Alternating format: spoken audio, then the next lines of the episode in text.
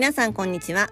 会社生活15年以上完全男性社会で女性課長をしている私が仕事人として飛躍できる思考法を身につけ自立して輝く女性を増やしたい。そんな思いでラジオをお届けしています。皆さんいかがお過ごしでしょうか？あの私はここ数日はですねうーん新しい人に会っていました。私あのうん、仲のいい友達と会うのもすごく好きなんですけれども今まで関わったことのない新しい人、うん、に会うこともすごく好きでして、うん、やっぱりこう知らないことを知ったり刺激になるなっていうふうにここ数日思っていました。で私のインスタグラムをしていてインスタグラムのストーリーズにはあげたんですけれどもあの先日ソーシャルグッドプロデューサーという肩書きで仕事をされているあの石川淳也さんっていう、まあ素敵な方のあの講義というか講演を聞いてきました。あのインスタのストーリーにあげたのでもう消えちゃったんですけど是非今回受けのインスタのえー、アカウントも載せておくので是非覗いてみてほしいんですけれども、まあ、この方、もうすぐ60歳になる方っておっしゃってましたけれどももともといわゆる花形のあの広告業界にいらした多分結構ブイブイ言わしてた方だと思うんですけれどもで、まあ、すごくご自身はあの仕事も楽しかったし、まあ、お金もすごく動く世界で華やかですごくいい世界にいたんだけれどもなんかご自身がふっと周りをこう見渡してみたらこう世の中、まあ、特になんかこう日本とかの経済がなんか全然良くなっていないじゃないか。自分が広告をすごくお金をかけて売り出してもなんかこう日本の経済世界の経済環境がなんか良くなっている気がしないっていう現実を、まあ、目の当たりにしたみたいで。でなんかこれうん人生でなんかやり残し感をすごく感じるなっていうふうになんか思われたそうなんですね。つまり自分がいる広告業界はこう広告を打ってもなんかこうした方がいいってこう旗振りだけで広告をしたところでやっぱりアクションが増えないっていう現実を目の当たりにしてなんかこういうこんなことをしていて本当にまあいいのかなとこんなことをしてて世の中ってなんか良くなるのかなってこうふと感じられたそうなんです。で、まあ、そこでこう世の中を良くするためのやっぱりこれは仕組み化が必要だと思って、まあ、続けていくためにはマネタイズも必要だから仕組み化とマネタイズをするために、まあ、その華やかな広告業界をやめて今はそういうソーシャル的にいいことソーシャルグッドプロデューサーという肩書きを作って、まあ、お一人で仕事をされていらっしゃるその方が石川さんという方でした。うん、あのすごくパワフルで聞いているこちらがなんか元気をもらえる本当にパワフルな素敵な方だったので今日はその石川さんのお話を聞いてなんかすごくこうどの言葉もうん刺さる言葉を言ってくださるんですよねやっぱりこう広告業界にいたのもあると思うんですけれどもすごくこう言葉選びが上手うん、でその中ですごく印象的だったことを今日はえお話ししたいなっていうふうに思います。ということで今日のテーマは人生 to do をこなすことに満足しないでです。はい、あの石川さんの経歴をお伝えすると、まあ、ソーシャルグッドプロデューサーっていう肩書きでやってますとお伝えしたんですが、あの、まあ、代表的なのは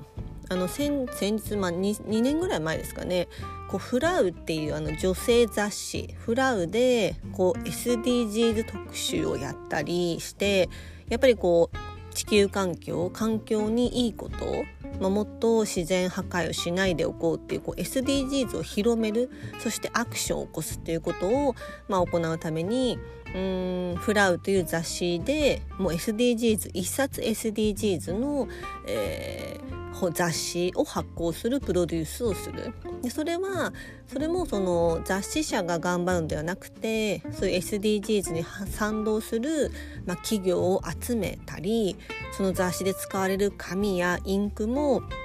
うん、環境に配慮するものを使ったりっていう工夫をされた雑誌を、まあ、プロデュースされたりあとはアクトコインっていう私これ名前は知ってたんですけど全然よく分かっていなくて今回で初めてちゃんと知ったんですけれども、まあ、いわゆるこの世の中の社会貢献をまあ見える化する仕組み、まあ、アプリなんですよね。で要はこういうソーシャル的に社会貢献をしているアクションに関して、まあ、あのコインっていう形でその中のプラットフォームでコインで交換ができるというもの。うん、なのでこう一応今日本だけなのかなっていう仕組みなんですけどそうやって仕組み化ソーシャルアクションをすればコインが貯まる。多分コイン同士の交換もできるんだと思うんですけどもそういうプラットフォームを作っていらっしゃる方です。うん、で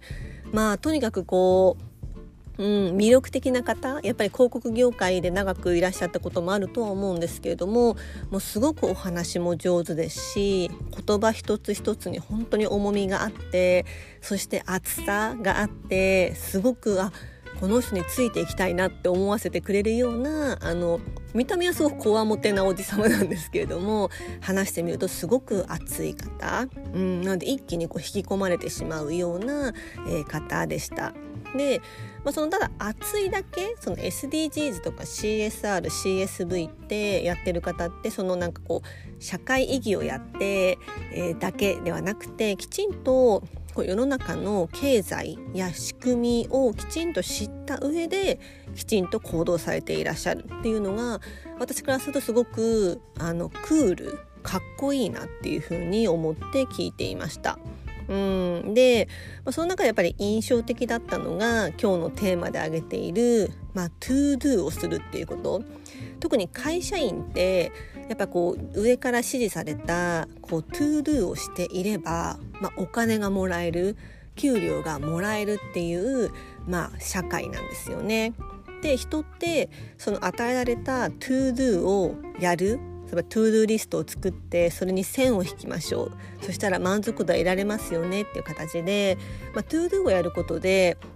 うん、人ってこう安心してしまう。でも仕事ってきっとそうこまでではなくてそこでとどまるのではなくてじゃあその仕事って一体何のためにやるのか？どうやったらもっとマネタイズできるのか？どうやったらそのやる仕事が広がるのか？を常に考えることって必要だよねっていうことを、まあ、おっしゃっていたんですよね。まあ、つまりその彼石川さんがやろうとしているこの社会課題である環境破壊っていうのもいわゆるこうトゥーdo をやって終わりではないんですよね。何のためにやるのかとかどうしたらマネタイズできるかってそういう視点からやらないとやっぱり広がっていかないんだよと。なのでそのアクションがすごく大事 to do するだけではなくなぜなのかとか実際に行動に移すっていうのがすごく大事なんだっていうことを、まあ、えおっしゃっていました。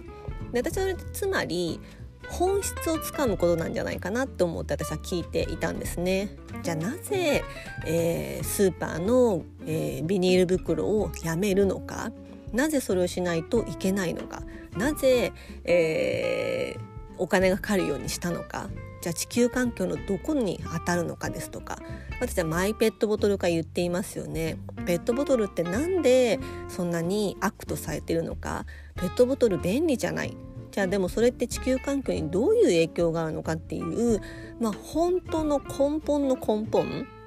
本質をつかむことってすごく大事なんじゃないかなっていうふうに思って改めて聞いていました。で、まあ、私に置き換えてみると私がやってるこのプロジェクトマネージャーっていう PMO は、まあ、プロジェクトを回していく時って最初そのキックオフをするんですけどその時って常にじゃあなぜこのプロジェクトが必要なのかどういうゴールを目指しているからやらなきゃいけないんだっていうことをすごく私は最初に言うようにしているんですね。どのゴールに向かうのかこれをやることで何が良くなるのか、まあ、それを話すようにすごく意識してなのでそのゴールに向かって今皆さんに専門部署それぞれやってほしいんだっていうことを、まあ、常に言うようにしている。つまり、まあ、本質をつかんでなぜやらなきゃいけないのかっていうことを、まあ、言うように私自身意識をしているのであなんかこう市川さんの話を聞いてうん間違っていなかったんだなっていうふうになんか改めて思わせてくれたのと同時にあ to do をやることで人間って満足する、まあ、お金をもらえてしまうからだからこう to do で止まる人って多いんだなっていうことも改めて気づかせてもらいました。うん、と同時に私自身は